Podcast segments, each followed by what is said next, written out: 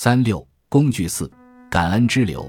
每当你被负面思维攻击时，请立即使用这项工具。当你的心中充满担忧、自我憎恨或任何其他形式的负面想法时，你就被乌云吞没了。它限制了你的生活，剥夺了你所爱的人对你最好的一面。生活变成了一场事关生死存亡的斗争，而不是宏大愿景的实现过程。伊丽莎白是我近期的求寻者，她一整夜都在担心。我请了全家人明天来过感恩节，但我敢肯定火鸡会烤失败。她一边说，一边使劲扭绞着自己的手，我都怕她把手上的皮揪下来。你已经开始烤了吗？我问。没有。但上次表弟在吃了我做的火鸡后，食物中毒了。他用恳求的眼神看了我一会儿，我还没来得及说一句话，他的焦虑心思就转移到了其他集市上。一位远方表亲刚刚宣布，他要再带一位客人来，这会增加伊丽莎白的劳动量。他的侄子肤质不耐受，不能吃任何火鸡的填料。怎么让政治立场相左的父亲和他的兄弟坐得远一些，也要让父亲离自己那个情感脆弱的表妹远一点？因为他总是冒犯他，伊丽莎白的担忧源源不断的倾泻而出，仿佛他在与世界末日赛跑。我一度无法专心听他说话，反倒窥见了他的内心世界，一个地狱般的地方。持续不断的阴暗想法将他束缚在厄运之网中。我为他感到难过。我了解你感受到了多大的压力。我小心翼翼地安慰他，但我怀疑事情没有你想的那么可怕。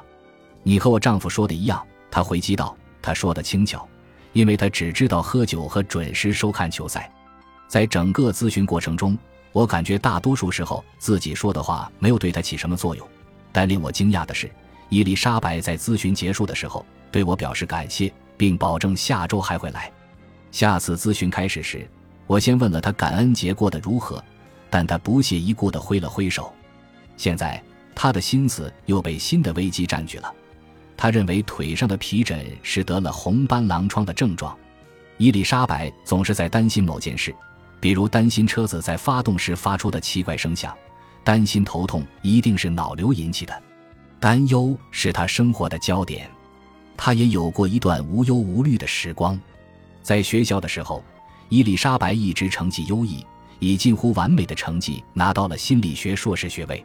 毕业的时候，他已经婚育。必须进入职场赚钱养家。经过一番寻觅，他在一所社区大学找到了一份辅导员的工作。虽然薪酬不高，但他非常适合这份工作，专业技能熟练，也非常关心学生。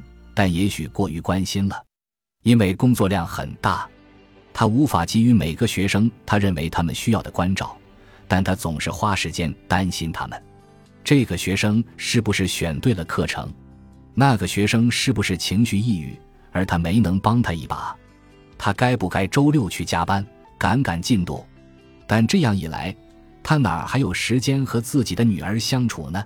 抛开这些可怕的想法，在过去的十四年中，他的确是一位受人爱戴的辅导员，也顺便摆脱了另一种恐惧被解雇。